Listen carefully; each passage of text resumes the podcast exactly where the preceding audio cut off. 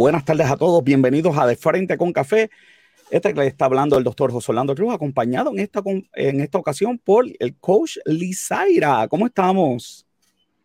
La coach Lizaira Hernández. Hernández, así mismo es, así mismo es. Sí, no estoy segura si se escucha bien lo que estoy hablando. Se, escucha, se escucha muy bien. Lo que yo no estoy seguro, que estoy buscando por aquí, porque hemos estado en construcción total en, esta, en el día de hoy. Eh, déjame cambiar. Oye, yo tenía un, yo tenía un background diferente, ¿ves? Yo tengo, eh, eso que está aquí es un lechoncito que está ahorrando dinero, ¿ok? Muy bien, porque eh. vamos a estar hablando del dinero, de la importancia de los ahorros y otras cositas más. Así mismo es.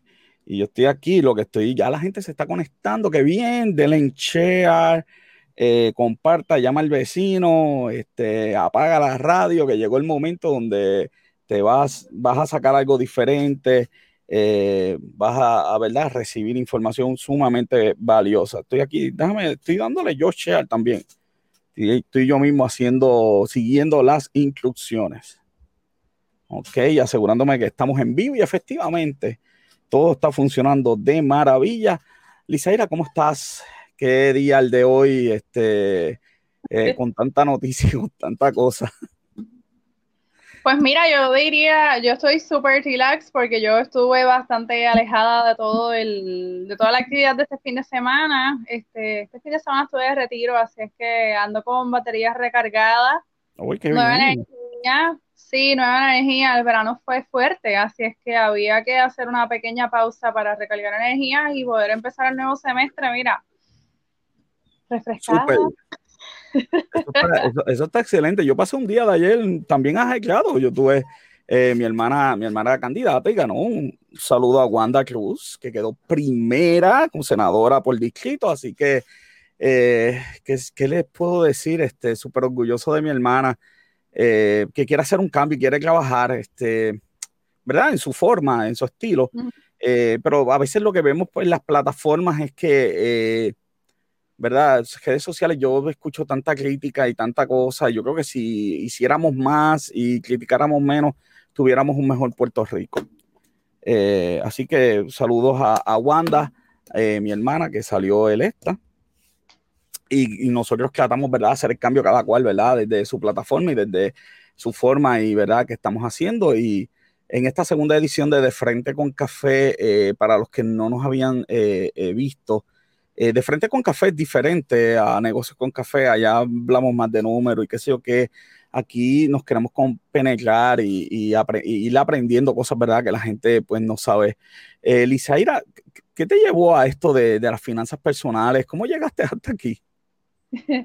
Pues mira, la realidad es que es una combinación de factores, porque por un lado tengo ¿verdad? mi preparación en contabilidad, yo estudié un bachillerato en Universidad de Puerto Rico, recinto Calle, recinto Río Piedra, me fui a intercambio también. Este, a mí me encantan los números, soy bien analítica, así es que de momento dije, bueno, en la contabilidad siempre va a haber trabajo y por eso había estudiado, ¿verdad? Contabilidad. Este, empecé como auditora, en una firma multinacional, una de las Big Four, y allí pues fue bien sorprendente todo lo que aprendí en el 2008 cuando, ¿verdad? La economía se cayó. Este, para mí fue bien interesante principalmente dos experiencias. Número uno, cuando fui a hacer el conteo final de una manufacturera que cerró su producción en Puerto Rico. Ese era uno de mis mejores clientes. Este, para ese tiempo yo todavía estaba empezando, pero de todas maneras tuve la experiencia cuando yo llegué a aquel inventario, eh, tan pronto puse un pie dentro de la planta, yo sentí un ambiente bien denso. Y yo decía, como. ¿Y, a cejar? ¿Qué rayo es esto? Este, como que, ¿qué está pasando aquí? El conteo salió súper bien. Este, y para sorpresa mía, eh, escuchar las historias de los empleados y empleadas que habían estado en esas empresas 10, 12, 15, 20, 25 años que habían sacrificado tanto tiempo de calidad con las familias por cumplir con los trabajos. Y de momento ese patrono, ¿verdad? Pues hizo unos cambios estructurales a nivel global y decidió llevarse parte de su producción a México y sorpresa, toda esa gente de la noche a la mañana se quedó sin trabajo. esa experiencia a mí me marcó mucho porque yo vengo de una familia trabajadora donde el, ¿verdad? el valor por el trabajo siempre fue este, algo muy importante.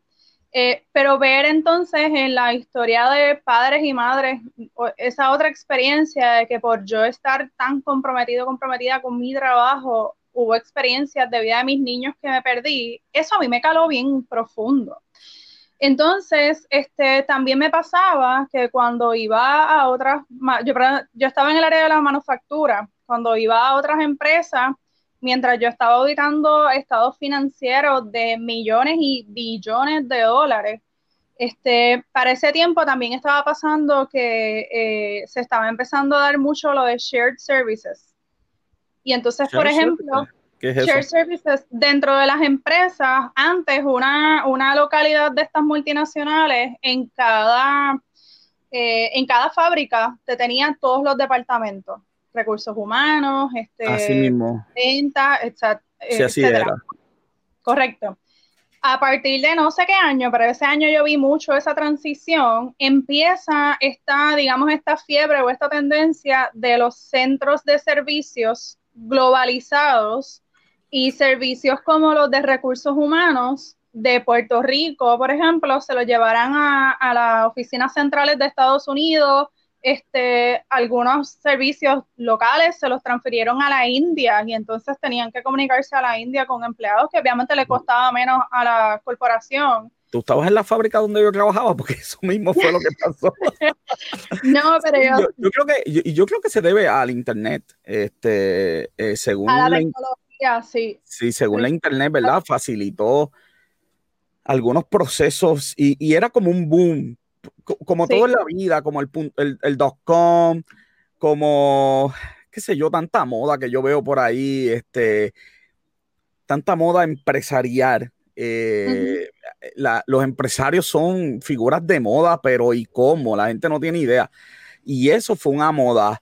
Eh, de, y después se hicieron papers y estudios y, y, vieron el peligro de hacer eso en algunos casos. Por ejemplo, eh, llevarte a Haití los servicios de computadoras, muchos de ellos estaban en India, porque, porque pues, las personas en India saben mucho de computadora. Claro, eh, por ejemplo, el caso de Citibank, pues eh, a ellos alguien parece que no le dijo que aunque ellos son muy buenos en computadoras, las leyes de, de, seguridad de información personal allá no son tan buenas. Y bueno, los fraudes empezaron a llover eh, eh, por ese tipo de cosas. Así que eh, recursos humanos, hacer outsourcing, yo trabajé con outsourcing de ese recursos humanos, eso fue una locura, es la única palabra que puede definir. Así que sí, este, viví eso. Pues yo lo vi, entonces lo traigo a colación, ¿verdad? Como una experiencia que en ese tiempo de auditor a mí me marcó mucho porque mientras yo auditaba un estado financiero de millones y billones, yo también hablaba con el personal de accounts payable, ¿verdad? De cuentas por pagar o de cuentas por cobrar. Este, cuentas por pagar fue uno que en algunos lugares también lo empezaron a trabajar por Share Services y por un programa eh, de contabilidad bastante reconocido. Y era a veces era una pesadilla, pero eso es otra historia. El punto es que veía también cómo en ese proceso de globalizar los servicios internos de las empresas eh, se iba reduciendo la plantilla de empleados, pero los empleados que quedaban absorbían un nivel de responsabilidades gigantes por el mismo sueldo. Así mismo Entonces, Yo que siempre he sido así analítica y reflexiva, yo decía, y yo veía al empleado o a la empleada cómo entonces su calidad de vida se afectaba, cómo en ocasiones reunidos conmigo en procesos de auditoría le decían a los hijos como que es que estoy reunido y voy a salir más tarde, no voy a poder llegar a tu juego de baloncesto, etcétera. Y era como que algo aquí como que una de estas cosas no es como la otra. Y fueron experiencias que mientras yo estaba trabajando como auditora, como que a nivel, digamos, personal, iban calando profundamente mi corazón. Bueno, luego de haber estado en esa firma auditoría, este, yo misma, ¿verdad? Llegó un momento en que dije, yo alcancé las metas que yo quería aquí, yo no me veo más allá de senior auditor, este, yo quiero más calidad de vida, eh, decido cambiarme de industria y entró a la parte de la industria de seguros, pero dentro del área de reportes financieros, cumplimiento, ¿verdad? La misma contabilidad, pura contabilidad. Em, me tocó a mí la experiencia de que mi plantilla, cuando me hizo supervisora, mi plantilla de empleados bajó de, creo que éramos 12 a 6 Y eso fue bien significativo, bien challenging. Este, y más allá de eso, ¿verdad? Porque está la parte profesional, pero, también está la personal. justo en ese periodo que yo estaba cambiando a serme supervisora, a nivel personal, yo pasé por uno de estos procesos que nadie pone en agenda, pero que son parte de la vida. Y en un periodo de ocho meses, yo perdí seis familiares que fallecieron por diversas condiciones de salud. ¿Seis, seis familiares? Seis familiares. Seis familiares. ¿Tú, vivías, en la, ¿Tú vivías en el hospital y en la funeraria? En la funeraria, para ese tiempo en la funeraria. Este, fue una cosa bien impresionante, bien impresionante. Diciembre de 2012 se fueron dos de golpe y uno de ellos para mí representaba una figura paterna, o que me pegó bien fuerte. Este, después de ahí, febrero, marzo, abril y agosto. Así fue el, el asunto. Este, y para mí eso fue un momento crucial. ¿Por qué? Porque yo tenía en mis manos, ¿verdad? Este, una carrera profesional exitosa, yo tenía muy buen título, yo tenía muy buen salario, yo tenía un apartamento en Guaynabo que para mí en aquel momento era como que, ¿verdad? El top. Tú eres, tú eres CPA. Bueno, yo tuve licencia activa por seis años. Pero, no, ok, tu licencia no está activa, tú eres CPA. Actualmente la licencia no está activa, exactamente, pero tan pronto me gradué en el 2006, del, en el 2007 ya yo tenía mi licencia de contador público autorizado y la tuve vigente por seis años. Te lo digo porque para muchas personas ser CPA es como que lo logré ya, fin, se acabó el evento. sí, pero... Sí, pero no, yo dentro de lo que también me llevó a hacer el cambio, aparte de ese choque, ¿verdad? Con la vida y con la muerte. Este, en ese momento de las pérdidas, yo dije, Dios mío, yo lo tengo todo en las manos, pero a la misma vez me falta el tiempo de calidad con mi familia. Yo siempre estaba trabajando, entonces sí tenía, pues mis manos fluía, ¿verdad? En aquel momento, este, un salario bien alto, pero como que no tenía ese tiempo de calidad de disfrutarlo. Este, Así que empecé a cuestionarme. Yo, yo, yo no, hay, algo del mundo empresarial que yo no entiendo, de verdad. Este, lo que pasa es que yo soy sí, del mundo empresarial, porque yo soy profesor, entonces eh, yo te puedo decir los objetos que tenemos, pero uno de, los, de las ventajas bien grandes que el profesor tiene es tiempo. De verdad es tiempo. Eh, nosotros tenemos muchas vacaciones, verano, navidades, recesos. Eh, y, podemos estar con, la familia. Entonces, yo me he disfrutado a mi hija y lo que no entiendo del mundo empresarial, especialmente americano, porque en Europa se vive otra filosofía de vida, pero en Estados Unidos es esto de trabajar seis días, 12 horas.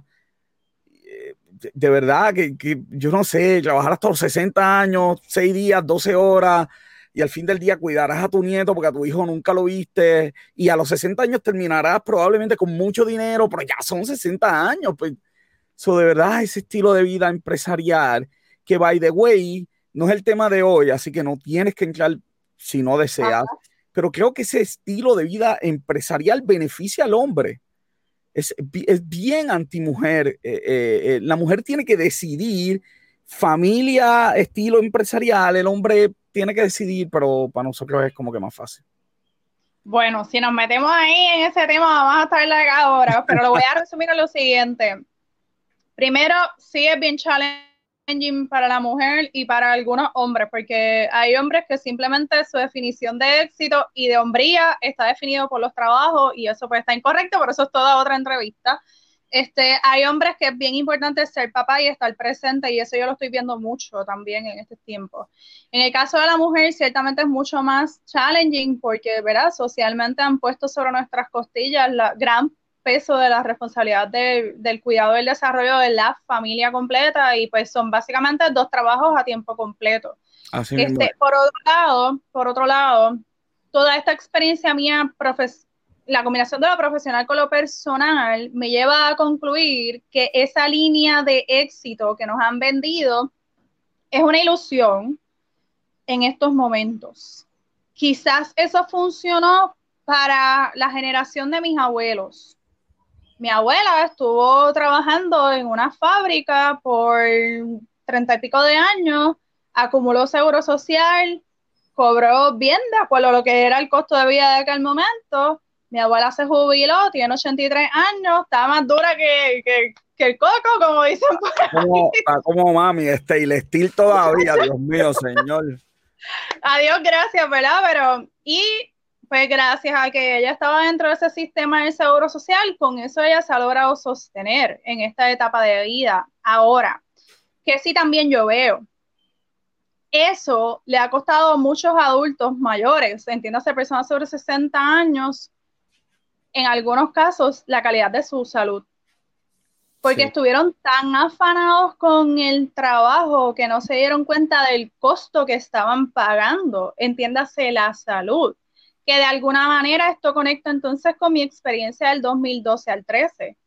Cuando de momento yo paso por esa experiencia que yo digo como que, ¿y de qué me sirve a mí eh, tener un trabajo, ¿verdad? Este puestazo y ese dinero, si a la larga lo más valioso es la familia, porque lo material no me lo voy a llevar a la tumba cuando yo me muera. Esa fue como que mi analogía. Así es que Sí, en medio de todo ese proceso y esa, ¿verdad? esa crisis familiar de aquel momento, eh, literal, yo dije como que, Dios mío, la vida tiene, yo anclé rodillas un día en mi casa, en mi apartamento y dije, la vida tiene que ser mucho más que ir a trabajar y ganar dinero. Porque yo tenía, ¿verdad? En aquel momento, este, 401k, un montón de beneficios con el patrono y, ¿verdad? Una serie de, beneficios. Viajaba cada vez que se me antojaba, etcétera. Compraba ropa que ni te cuento. Pero a la larga, ¿verdad? También eso era un reflejo de, pues, en mi caso, unos vacíos que había en mi interior. Y yo lo digo y no lo niego. Y también lo digo porque he tenido la experiencia que muchas personas les pasa igual y no se dan cuenta y a través de los programas de coaching se han podido dar la libertad de buscar en sus corazones y ¿verdad? transformar la experiencia. Así que la combinación de todo eso, la respuesta fue educar sobre finanzas personales a todas las personas, especialmente estudiantes universitarios, con el propósito de apoyarles a llevar un estilo de vida de alta calidad, donde la salud sea el mayor tesoro que podamos cuidar y todas las decisiones que tomemos vayan basados en el propósito, ¿verdad?, de cuidar la salud. Tan claro como lo acabo de decir, no fluyó en aquel momento. Esto con las experiencias de los pasados cinco años que han sido bien candela. este, ajá. Es, que, es, que, es que este tipo de cambio no es usual en alguien que es contador porque los contadores siempre sumamos y gestamos. Y tú hiciste un cambio además de filosofía, que esa parte yo la puedo entender, pero era un cambio económico sustancial. Eh, es trabajar en mi práctica para que me preparé. Y pues voy a otra práctica que, bueno, no es que no me haya preparado, pero no es lo mismo. Entonces no hay una garantía de sueldo. Y eso te pone a temblar a cualquiera. Este, wow, ¿de dónde sacaste las fuerzas o qué sé yo? Porque... No tengo, no tengo otra manera de decirlo, Cruz, que Papito Dios me mostró el camino que yo tenía que, que recorrer en los siguientes 10 años. Ese verano del 2015, donde yo estaba como en un 3 y 2, que yo decía, es que este no es mi lugar. Yo llegué a un punto, ¿verdad? En el desarrollo mío profesional dentro de la contabilidad que yo dije, es que yo siento que mi esencia no la mi esencia no cabe aquí porque yo soy una persona de cuidar a la gente, yo soy pro crecimiento, yo soy y allí me tocaba regañar empleados. Que eso para mí eso era como que de las peores tareas que me podían tocar, no me gustaba. Este, eso era pro dinero, pero no pro pro lo que tú eras, pro esencia. Exacto. Una de las primeras tareas que me dio a mi, super, mi gerente cuando me hicieron supervisora fue votarle a un empleado. Ok. Y yo le dije, ¿sabes qué? Dame cualquier otra cosa, pero yo acabo de llegar aquí y yo no tengo en mis manos, ¿sabes? Información concreta que me conste suficiente como para votar un empleado que a mi entender está haciendo muy buen performance. El muchacho se quedó porque yo no entendí y a la larga ella se dio cuenta que eran otros los asuntos que ella tenía en su cabeza. En fin, yo me di cuenta que eso no era lo mío, que la contabilidad en mi caso particular, y yo admiro mucho a mis colegas contadores, Pero en mi caso, la contabilidad es el trampolín que entonces me trae a lo que sí es mi propósito de vida. Este, y ahora mismo, luego de, ¿verdad? Ese 2015, yo di un salto de fe. No tengo otra manera de describirlo. Sí, sí, no hay otra forma. Yo, eh, cuando yo di la noticia donde yo trabajaba, este, el viernes que viene es mi último día, todo el mundo pegó el grito en el cielo. Y lo primero que me dijeron mis jefes, pero es que es imposible porque tú eres una mujer bien estructurada y planificada. ¿Cómo que tú te vas en una semana? Y yo le dije, en mis vacaciones encontré una nueva oportunidad de trabajo y es todo lo que necesitas saber. Claro, yo no quería que me preguntaran más nada porque a nivel lógico yo no podía sustentar ninguna respuesta. Yo sabía en mi corazón que esa era la decisión correcta porque yo sentía paz. Entonces, en mis vacaciones, yo me senté, hice números, yo tenía una cuenta de ahorro bastante significativa y dije, bueno, en tres meses yo empiezo, arranco y en tres meses yo empiezo a ganarme un salario de tres mil dólares, empiezo a saldar mis deudas, este, hago unas comidas, hablé con mi familia, me dijeron, tírate que te vamos a respaldar. Ay, Dios mío.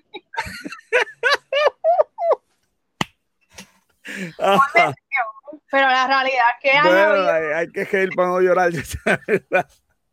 yo que... si yo entro en detalle, lo que han sido estos cinco años, y si yo llego a saber en el 2015 todo lo que me esperaba a la vuelta de esa renuncia. Quizás.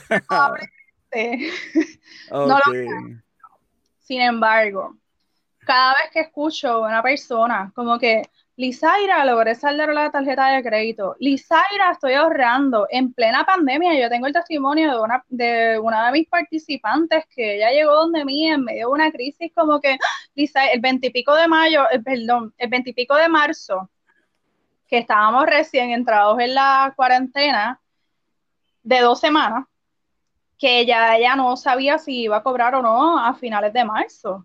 Y ella venía súper asustada y le dije, no te... obviamente su mayor miedo era perder la casa. Yo le dije, no te preocupes, vamos a hacer tres escenarios. Uno, como que vas a cobrar.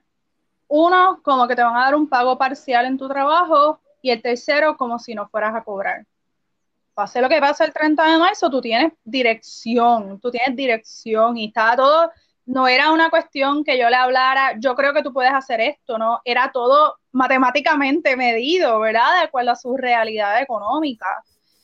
Cuento algo corto, este, su patrón no le pagó el 30 de marzo, le agotaron lo que tenía como de licencias, ¿verdad? En ese periodo subsiguiente.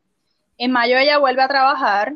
Cuando le llegan los 1.200 del gobierno, adivina qué pasó.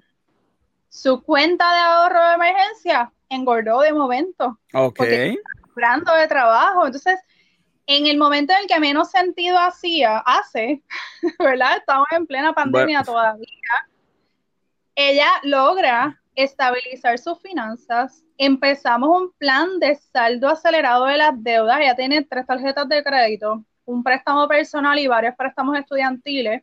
Ya sacó del medio la primera tarjeta de crédito está en el proceso de saldar la segunda dándole cantazos de 300 dólares mensuales porque tiene la flexibilidad luego que hizo cambios en sus hábitos financieros diarios. En su estilo de vida.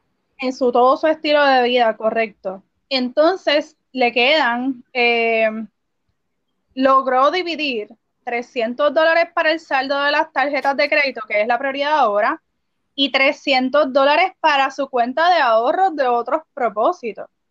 Entonces, cuando yo veo esos escenarios, yo digo, ¿sabes qué? Todas las malas noches, todas las largas noches y todas las lágrimas y sustos que han habido los pasados la pena. años han sido de valor, porque, verá, dentro de mi proceso, me preguntaste ahorita, ¿qué te llevó a esto? es el hecho de que ¿verdad? Contradictoriamente, aunque yo estudié contabilidad en la universidad, no necesariamente administré bien mi dinero. Y mis propias experiencias de vida, aunque sé de finanzas y contabilidad, me llevan a mí a cuestionarme si para mí es difícil, ¿cómo lo hace el resto de la gente? O sea, hay que tomar decisiones. Es que, es que a veces yo, yo creo que los contadores son como los doctores que en el break de comida salen a fumar. Oh yo, yo, veo eso en los hospitales y digo, digo, ¿cómo es posible que un doctor esté fumando? Tampoco entiendo por qué los doctores trabajan 12 horas de noche y después se van a la oficina. No, no hay cosa más este, que, que dañe más la, la, salud que eso, ellos siendo los doctores. Eh, y, y, los contadores, pues, no nos dan adiestramiento de finanzas personales y, y, a veces somos buenos. Y como es tan fácil eh, hablarle a otra persona, pero no hablarle a uno, pues yo creo que ese debe ser algunos factores. Ahí es donde está parte del reto, precisamente, está ahí. La diferencia entre la contabilidad corporativa y lo que se enseña. Exacto, oh. y las finanzas personales. Primero, la contabilidad corporativa está súper regulada. Tienes los tienes el gobierno, los reguladores por industria. Tienes, la junta de directores, tienes 20 cosas. Tienes la junta de directores, en cada departamento hay una serie de políticas y todo el mundo tiene que adherirse a lo que alguien más estableció. Tienes auditoría interna, tienes auditores externos, la, la, la, so que está todo debidamente regulado, los objetivos están claros, para qué se va a utilizar el dinero este, si hay desviaciones, ya tú sabes que hay que estar investigando, la, la, y nada más que por evitarse las investigaciones, la gente se asegura de seguir Exactamente. Ahora bien, y obviamente tienes profesionales altamente calificados en cada corporación. Ahora bien, a nivel personal, comenzamos porque en términos generales las personas no son educadas en la sana administración del dinero. Súmale a eso que en la casa de cada uno de nosotros, quien mismo establece las reglas de juego del dinero es quien lo usa, es quien lo administra, es quien lo cobra. ¿Verdad? Y yo soy jefe, CEO, sí.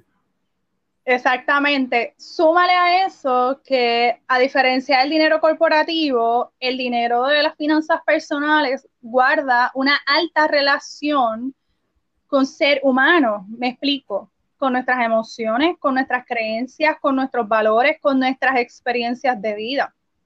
Entonces, por ejemplo... En especial con las emociones.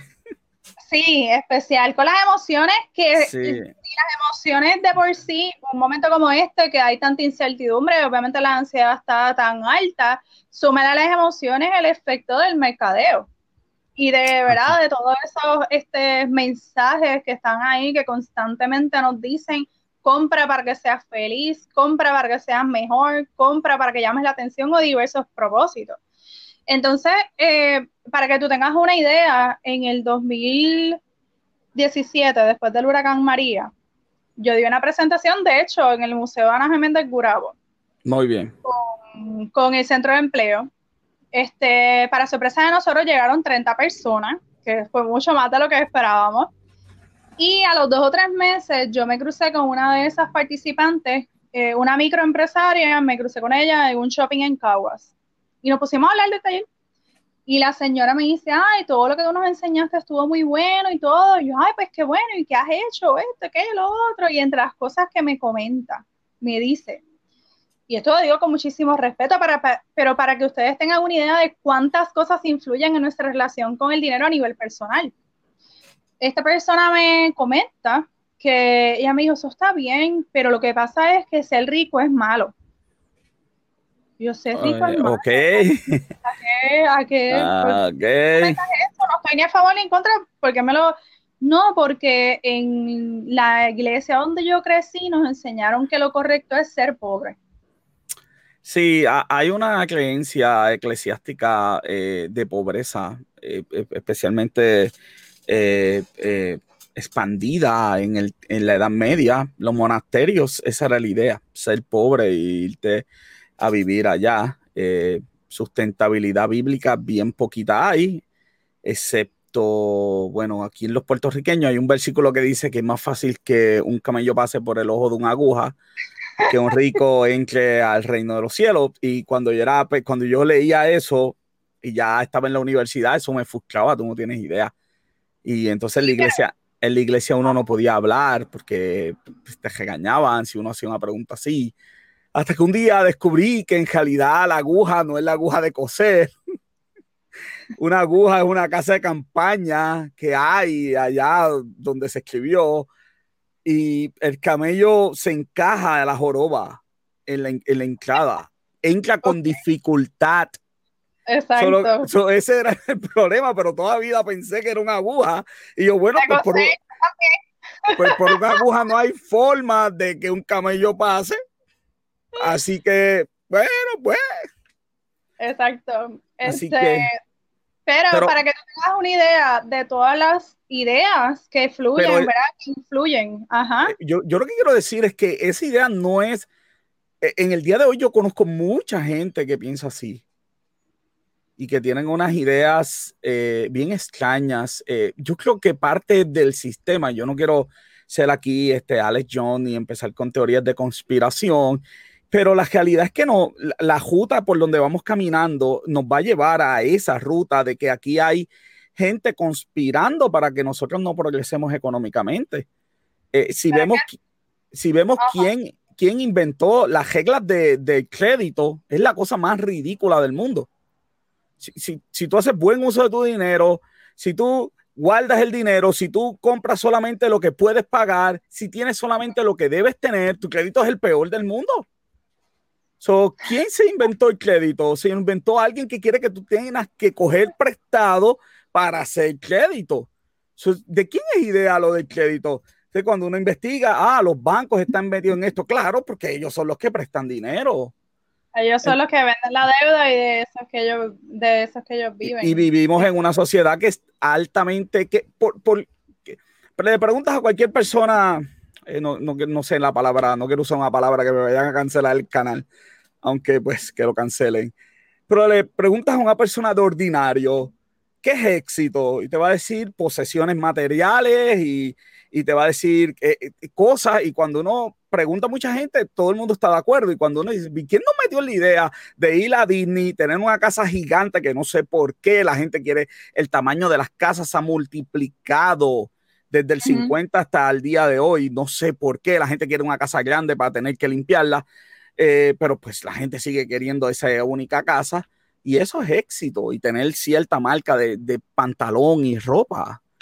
Lo cual llegamos, sí, pero llegamos a un momento de vida donde esa fórmula es banal, claro, es, banal. Es incorrecta, es incorrecta. Y para cerrar el punto de lo que me dijo la señora, hay dos cosas que son bien diferentes. Una cosa es la pobreza económica ¿verdad? Y que los recursos estén bien limitados, pero otra cosa muy diferente es la pobreza este, mental.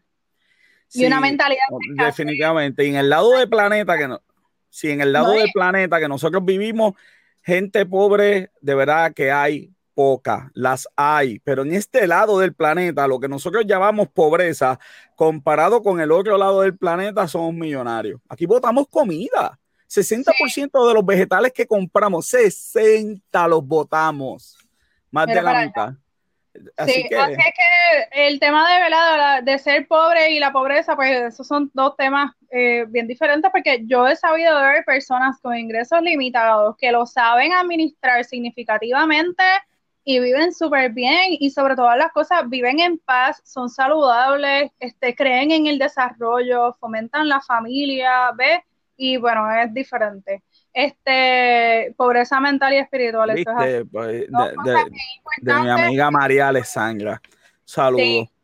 Este, entonces, eh, con relación a esa eh, definición de éxito, estamos en un momento histórico donde definitivamente nos ha probado que la parte material es secundaria, cuidados y terciaria.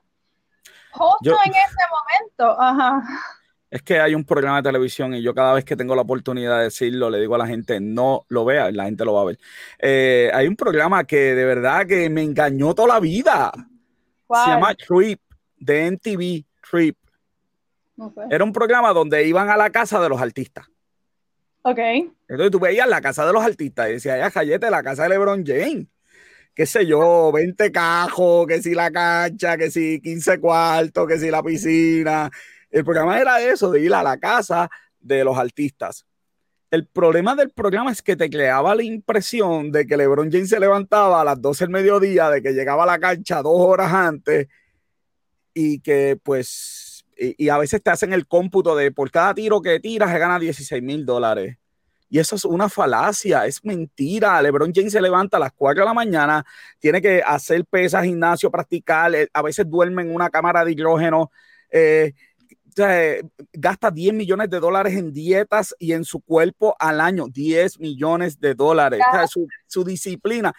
si tú te estás comiendo un hamburger hoy en día, probablemente LeBron James no puede comer eso. E, es una disciplina eh, increíble. Entonces, pero ese programa no presentaba eso, solamente presentaba una cara del éxito y terminamos con una idea del éxito una falsa idea. Incorrecta. Un estudiante me dijo esta mañana, lo bueno de, porque me está diciendo, ah, profe, usted tiene ahora una plataforma, ¿verdad? Y ahora usted es su jefe. Eh, sí, ah, pues qué bueno no tener jefe. Yo no, cuando yo no tiene un trabajo propio, mi jefe es todas las personas que escuchan esto, los comentarios que hacen, eh, que trato de leerlos todos, pero ellos son los jefes y, y me, y me el, en la universidad me juzgan una vez cada año Aquí la gente me juzga cada programa y me juzga con su, con su privilegio que me dan de ver los productos que hacemos, con el auspicio que ellos hacen. Así que, pero porque una idea nos esconden ese, esa parte de éxito y, esconden, ¿verdad?, las realidades. Bueno, porque las empresas tienen que vender. Muy bien, estamos de acuerdo. Las empresas, mira, en el 2015 yo participé de una escuela práctica empresarial eh, para desarrollar, ¿verdad? Porque no es lo mismo que yo fuera supervisora de contabilidad de auditoría y hasta cierto punto era un zapato con dos o tres sombreros, eh, un asiento con dos o tres sombreros, a de momento yo ser la dueña de un negocio y entonces correr todas las bases en lo que esto evoluciona, ¿verdad? Así es que, hola Liz Mari, gracias por estar aquí. Así es que en el 2015 yo participé de esa academia práctica empresarial eh, para yo aprender a montar Salvis y el proyecto y todo el asunto, ¿verdad? Con el pasar de las clases y reuniones, para sorpresa mía, yo dije, caramba, es que yo estoy recibiendo aquí doble porción de educación. Porque por un lado estoy aprendiendo a establecer mi negocio y mi proyecto educativo, porque además que un negocio yo lo veo como un proyecto educativo y comunitario. Pero también allí había muchos coaches de mercadeo. Ok enseñaron muchos de los trucos que ellos utilizan para crear les necesidades a los clientes y a, ¿verdad? Sí, a sus participantes y clientes. Y para mí fue como que aquí, ¿verdad? Esto es parte de lo que influye en nuestra relación con el dinero. Entonces, una persona que no ha recibido una educación financiera objetiva en la escuela, especialmente en la universidad. ¿Y por qué como que soy tan enfática en la universidad? Porque es que es en nuestra etapa universitaria donde mayores decisiones tomamos que empiezan a, sentar la base de nuestra vida financiera. Allí es donde te dan la tarjeta de crédito, allí es donde entonces este, decides si tomas un préstamo estudiantil o no, a lo mejor empiezas en tu primer trabajo part-time, etc. préstamo estudiantil Dígame a qué persona de 18 años le damos un préstamo sin trabajo para comprar una casa de 100 mil pesos. A nadie. A nadie. A Pero lamentablemente. Pero a alguien de 18 años le damos un préstamo estudiantil. Y claro, en Puerto Rico son más reducidos, pero en Estados Unidos son cantidades ridículas. sin trabajo, sin experiencia, sin capacidad de pago. Sin seguridad de empleo después, porque yo tenía estudiantes. No, exacto, sin seguridad de empleo. Y la gente no sabe que, los préstamos estudiantiles son de las pocas cosas que ley de quiebra no elimina. Más allá de eso, cuando la persona se jubila y empieza a recibir seguro social, si tiene alguna deuda de préstamo estudiantil pendiente, adivina qué es lo primero que van a pagar. ¡Bum! El préstamo estudiantil, claro. Entonces, este, ¿verdad? Eh, hablabas de mercadeo y entonces es un problema porque tu trabajo, finanzas personales, en las redes, este es de frente con café número dos. De frente con café número uno hablé con el doctor Flecha y le dije, ¿tú, sabes cuál es tu problema, Flecha? Que tú das mercadeo y cualquiera dice que es social marketing, yo no sé qué. Entonces, Lisaira, tú trabajas en finanzas personales y, el problema es que las redes están llenas de gente que todos son expertos en finanzas personales porque leyeron dos libros de los que hay allá, by the way, no una cortina, este, aunque parezca. aunque me voy a tener que coger un libro de allá, mira el, libro del miércoles, mira el nombre, ay Dios mío. este, eh, hay mucha gente diciéndote eso y en realidad lo que quieren es venderte eh, el producto. Y lo peor de todo es que son expertos en finanzas personales con una licencia nada más de seguros, con una. solamente te pueden vender un producto, a que no sabes qué consejo te van a dar. No es tan solo eso, Cruz. Es peor. es, más, es más fuerte. Dado mi background profesional, yo he sido entrevistada por personas de, ¿verdad? del mundo de la venta de instrumentos financieros para intentar reclutarme. Obviamente yo he mantenido mi postura firme, yo no vendo productos ni represento ninguna institución financiera ni nada por el estilo, lo mío es solamente la educación y la transformación de vida. Una de estas personas profesionales, hace como dos años, quizás tres, eh, cuando me entrevista, que me enseñó todo su sistema, me dice, mira, esta es la, la plantilla de presupuesto. Yo pongo aquí los ingresos, deudas y gastos que tiene la persona. Si la persona tiene un sobrante de 500 dólares, ese es mi cliente ideal porque de esos 500 dólares yo tengo que asegurarme que 250 dólares son parte del dinero que esa persona invierte en mis cuentas. ¿Qué problema le está resolviendo a esa familia una persona que trabaja con esa mentalidad? Ninguna. ¿Y sabes qué es lo peor? Porque llegan donde mí después de haber entrado en esas transacciones. Les complican el panorama financiero. ¿Por qué? Porque les afectan el flujo de efectivo y a veces en instrumentos financieros que no son necesarios o no, que no son de gran ayuda. Cerrando esa conversación, luego que la persona me vio tan firme en mi postura, me dijo, cuando tengas un negocio me llamas. completamente innecesario, pero la persona se dio cuenta lo firme que yo estaba en mi postura.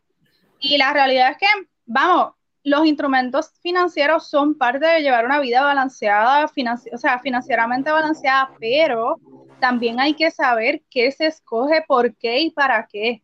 Y si la persona no cuenta con la educación correcta, no tiene sus prioridades debidamente establecidas, pues va a ser difícil que haga una transacción correcta para su vida. Así que parte de lo que yo les apoyo es, primeramente, establecer una sana relación con el dinero, que puedan ver el dinero como un medio que les ayuda a tener calidad de vida, les ayudo entonces a establecer las prioridades en la administración de presupuesto. ¿Saben una cosa? Lamentablemente, muchas personas hoy en día viven, cobran los días 15, los 30, pagan las deudas y se quedan con 60 dólares para sobrevivir las siguientes dos semanas, hasta la siguiente quincena. Eso no es calidad de vida. Tú sabes la cantidad de preocupaciones que tiene esa mamá, ese papá y ese profesional en su cabeza. Eso no es vivir, eso es sobrevivir sobrevivir. Y, esto lo digo y lo digo con muchísimo respeto porque es la realidad de muchas familias hoy en día. Y me atrevo a decirlo y a presentarlo para que sepan que hay posibilidad de vivir diferente. Sí, y nos falta mucha educación porque si tuviéramos una educación financiera y nuestras prioridades correctas, tiendas por departamento y no tuvieran el rap vacío en la pared porque no tienen televisores. Se fueron. Los 1.200 pesos de, que nos dieron, que bueno, no es tema de este programa de eso de dar, porque fue que se imprime dinero y lo vamos a tener que pagar en inflación, pero no es la clase hoy de economía, así que no te están dando nada. Eh, pero la... fue que sacaron el, perdóname, sacaron el dinero de una reserva, lo pusieron a correr. Eh, la gente sí, sí. caer la economía, eh, pues se va a complicar. no es el tema de hoy. Yo iba a decir que, que el sueldo que me gustaría que me lo dieran en oro. Lo, lo, que valga mi sueldo en oro, dámelo en oro, porque lo que me estás dando el papel ese no, no está en peligro, pues ni modo, ese no es el tema de hoy. Pero la, educación financiera es tan mala que todo el mundo salió a correr, a comprar televisores.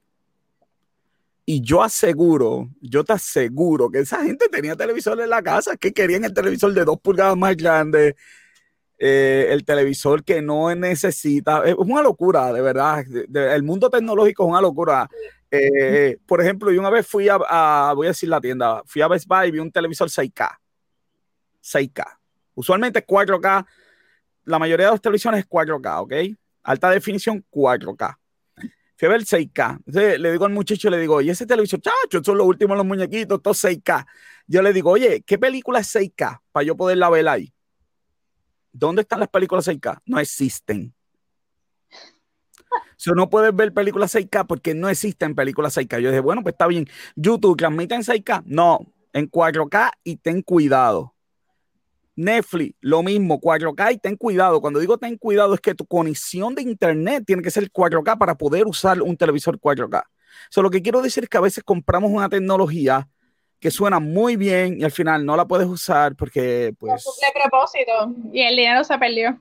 Y el dinero, el, el premium que vas a tener que pagar por tener esa televisión, ay Dios mío, señor. Entre las, Y eso es lo que veo. Las primeras personas también.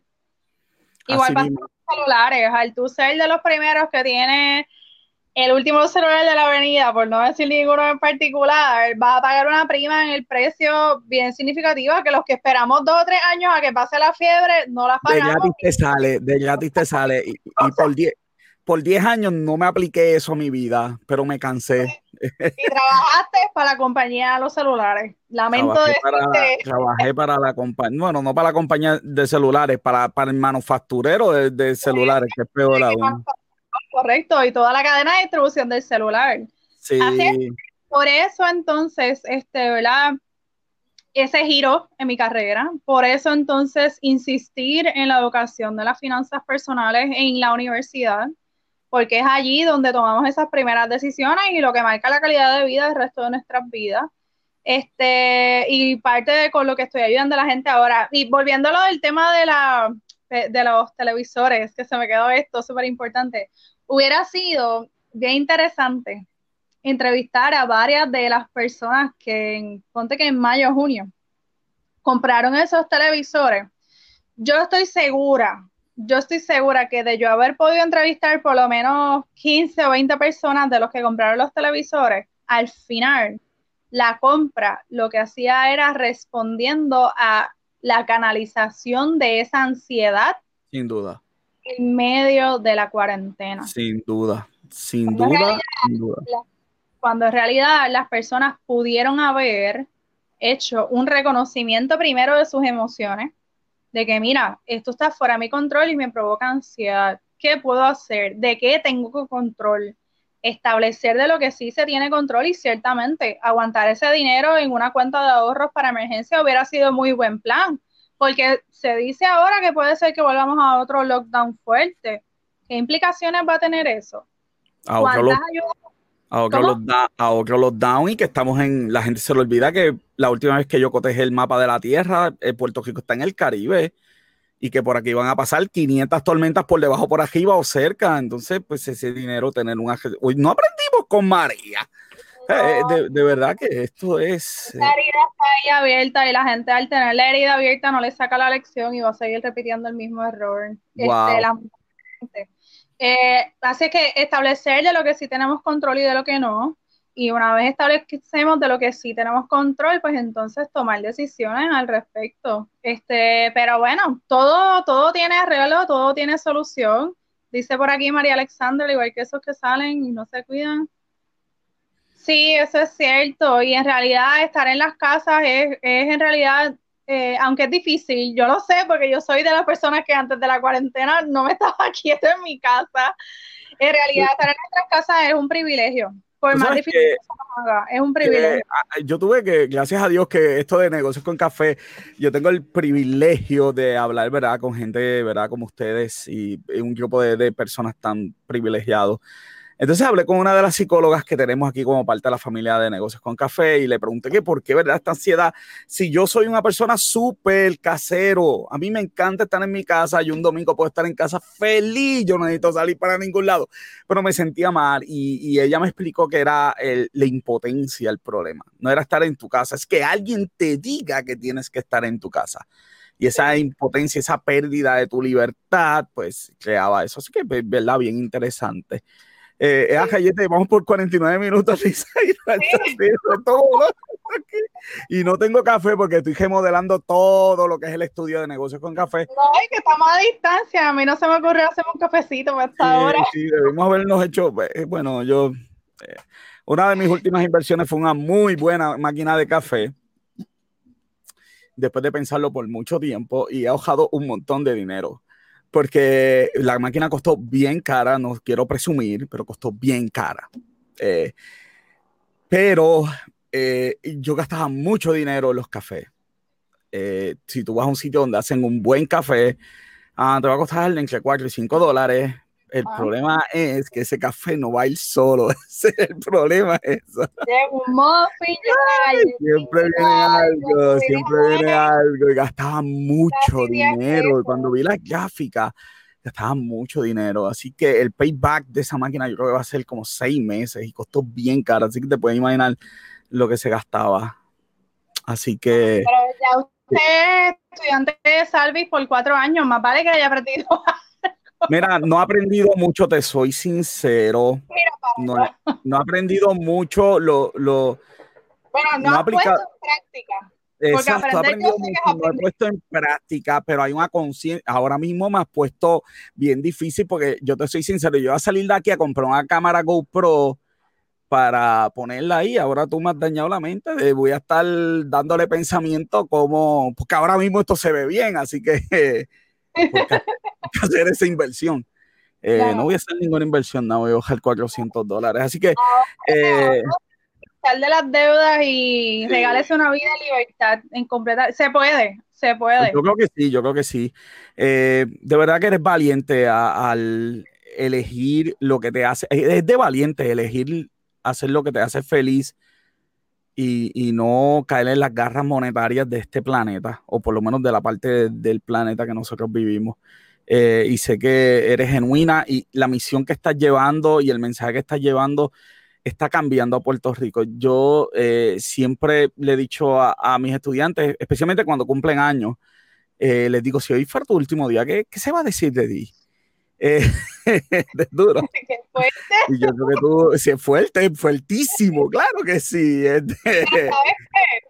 Me voy a atrever a interrumpirte. Esa premisa es una de las que más me, mueve, me, mueve. Ok. Yo mi expectativa de vida son 85 años. Ok. Eh, como que cada X tiempo. Te faltan como 80 todavía entonces, ¿ok? me quedan 40 y pico. Te quedan Cuando me descarrilo, digo, hey, en realidad esto es parte de lo que tú quieres vivir antes de morir. Claro, claro. Y eso, eso llega. Eso llega. Wow. Que nos vamos a hacer eternos. Sí. Esto está bien chico, pero hay que cortarlo porque si no, no, no, no, no, no, no te puedo volver a invitar. ¿Dónde te consiguen, Lizaira? mira, encantada, de verdad, súper agradecida que nuevamente me tengas acá, este, en esta ocasión, ¿verdad? Contando un poquito de mi testimonio. Este, quienes quieran conocer las cinco tormentas que he vivido en los iniciales cinco años de este proyecto en confianza me llaman y yo les cuento porque la realidad es que cada año me ha traído un reto diferente, pero sigo en pie de lucha a pesar ¿verdad? de las dificultades. Mira quién está por ahí. Muy bien, ay, encantada. En Peluso, en Peluso está por ahí. En, Peluso vamos a estar el jueves hablando en, en, disertando con café tenemos un tema que, ay, Dios mío. Mira, pues me pueden conseguir en las redes como Coach Lizaira, aquí en Facebook, Instagram y LinkedIn. Me pueden conseguir también como Salvis PR. Peluso es tejible, ¿qué te puedo decir? en, tanto en YouTube como en Facebook hay muchísimos videos educativos gratuitos sobre finanzas personales, porque mi compromiso con esta educación, ¿verdad? Me lleva a facilitar esta educación a todas las personas que nos están siguiendo, quienes estén listos y listas para transformar su vida, ¿verdad? En una abundancia y bienestar, se pueden comunicar conmigo al 787. Me estoy quedando sin batería. Eh, sí, sí, sí, estamos aquí. 226-1658, estamos en vivo. 226-1658 o me pueden enviar un email a la dirección de infosalvispr.gmail.com. Eh, Estoy trabajando a través de videollamadas, ¿verdad? Llamadas virtuales eh, que están siendo de verdad que unas experiencias transformadoras para todas las personas que se dan la oportunidad de aprender sobre finanzas personales y comenzar a vivir una vida abundante. Así es que, Cruz. Lizaira, de verdad que es un placer y la, que la gente sepa que la próxima revista de eh, Negocios con Café, la revista, Lizaira va a estar escribiendo porque está en portada, así que eh, van a poder leer este, las mejores columnas. De verdad que ya estoy empezando a, hacer la redacción de lo que va a ser la parte de dos. Dios mío, señor, hay un talento en la gente eh, eh, tejible, así que yo estoy súper contento, así que la número dos viene por ahí ya para septiembre, así que no se la pierdan, eh, Negocios con Café, la revista, y esto es disertando de frente, esto es de frente con café, y esto fue número dos. El miércoles vamos a tener, como siempre, de negocios con café y el miércoles, bueno, venimos con todo el miércoles. Vamos a hablar este, hasta, no mucho, pero vamos a hablar hasta algo de las primarias, bien interesante. Tenemos los numeritos, este, no la parte política, esa parte se la dejamos a los expertos en política, pero los números los vamos a estar discutiendo nosotros y unas cositas eh, nuevas. Y el jueves vamos a estar en Disertando con Café y vamos a estar hablando de un tema con expertos del cine y vamos a estar hablando de la censura en el cine y vamos a estar hablando de todo ese movimiento. Hoy hubo una actriz que hizo un papel de alguien de color y estaba pidiendo perdón y vamos a estar hablando de esas aventuras y de si la sociedad, ¿verdad? A veces nos presiona y esos temas que a veces no se pueden hablar. Así que tenemos una semana llena, llena, llena de mucha información. Lizaira, gracias por haber estado aquí en De Frente con Café. Eh, y a todos ustedes, pues me despido. Hasta la próxima. Que todos tengan muy buena eh, tarde. Gracias, cuídense. Artlist.io